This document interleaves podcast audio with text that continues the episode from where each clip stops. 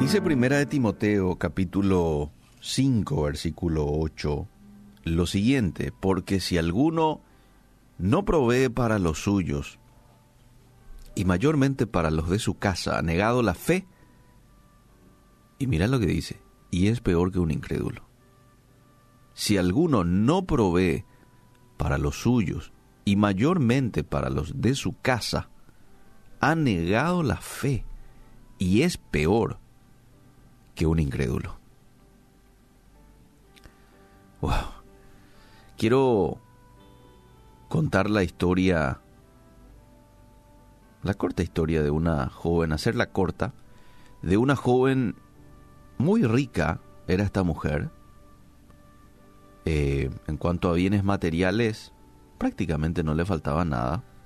Y aparte de eso tenía un maravilloso esposo, hijos muy buenos, tenía un empleo en donde le pagaban muy bien, tenía padres unidos, es decir, una familia relativamente buena, saludable, unida. Lo extraño es que ella no conseguía conciliar todo eso, las bendiciones que tenía, el trabajo eh, y los quehaceres, le ocupaban todo su tiempo y su vida estaba mal en algunas áreas.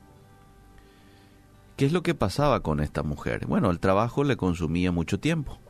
Entonces por eso, en ocasiones, abandonaba a sus hijos, em, abandonaba también a su esposo, ¿verdad? Porque tenía muchas cosas que hacer. Y si surgía algún problema, bueno, abandonaba también a sus padres. Y así las personas que ella amaba eran siempre dejadas para después. Priorizaba el trabajo, priorizaba las otras ocupaciones. Un día su padre, un hombre sabio, le dio un regalo. Le dijo, hija, quiero hacerte el siguiente regalo. Y le dio una flor muy cara y muy rara, de la cual había apenas un ejemplar en todo el mundo. Y le dijo el papá cuando le entregó la, la flor, hija, esta flor te va a ayudar mucho más de lo que vos te imaginas. Únicamente necesitas regarla y podarla de vez en cuando. Ocasionalmente necesita que converses con ella y ella te dará a cambio ese perfume maravilloso y las más lindas flores.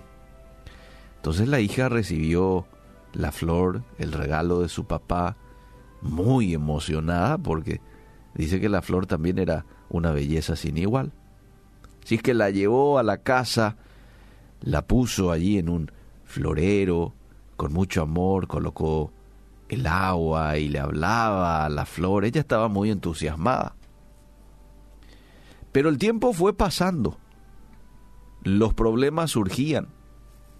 El trabajo una vez más consumía todo su tiempo y su vida, que continuaba confusa y no le permitía cuidar como debía de ser esta flor que fue el regalo de su padre. Ella llegaba, dice que a su casa, en ocasiones a altas horas de la noche, miraba la flor y aún estaba ahí no mostraba ningún signo de debilidad o muerte. No, ella siempre estaba linda, perfumada. Entonces ella pasaba sin prestarle mayor atención. Hasta que un día, como las otras veces, llega ella a la casa y va hasta donde estaba una vez más la flor, pero se encuentra con una sorpresa. La flor murió.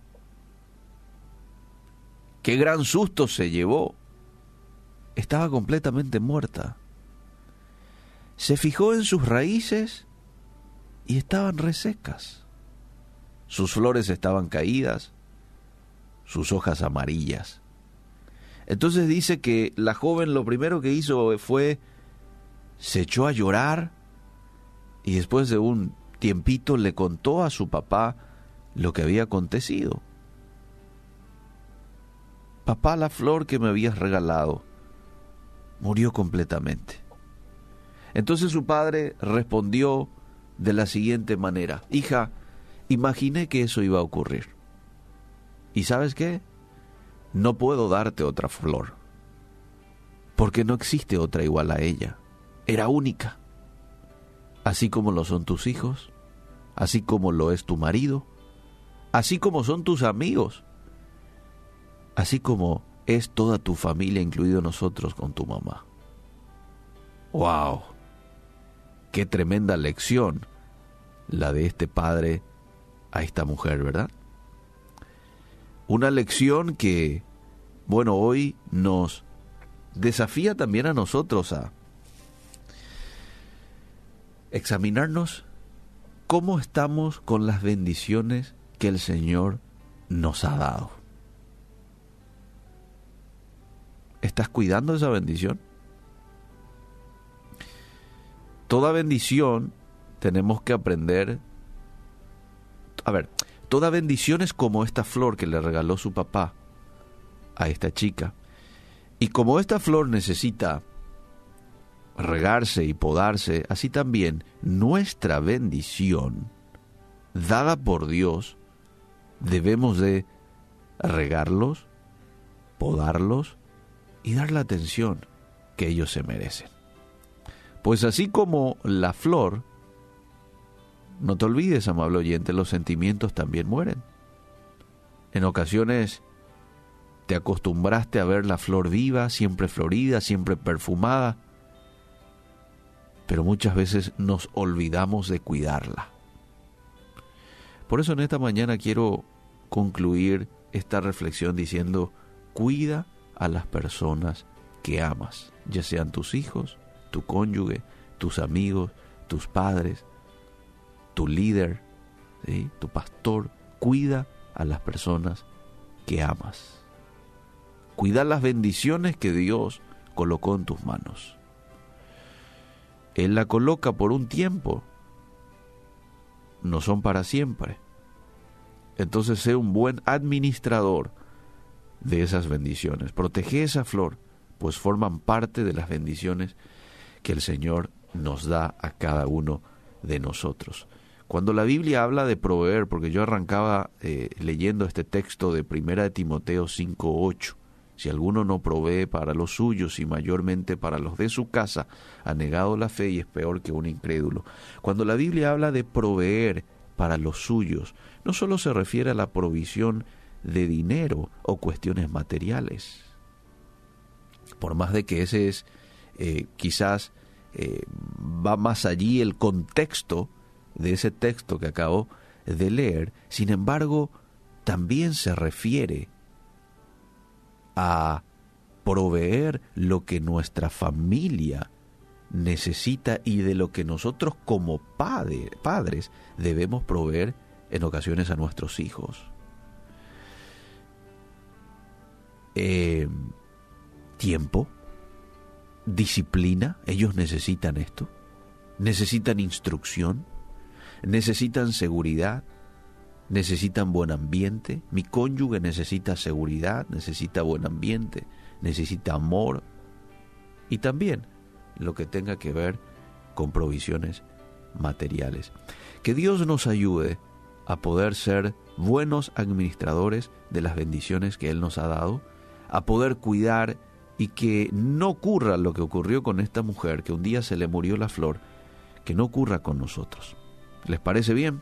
Gracias Dios por cada una de las bendiciones que nos has dado. Ayúdanos a poder cuidarlo de la mejor manera. Nuestras familias, nuestros amigos, nuestros líderes espirituales. En el nombre de Jesús. Amén y amén.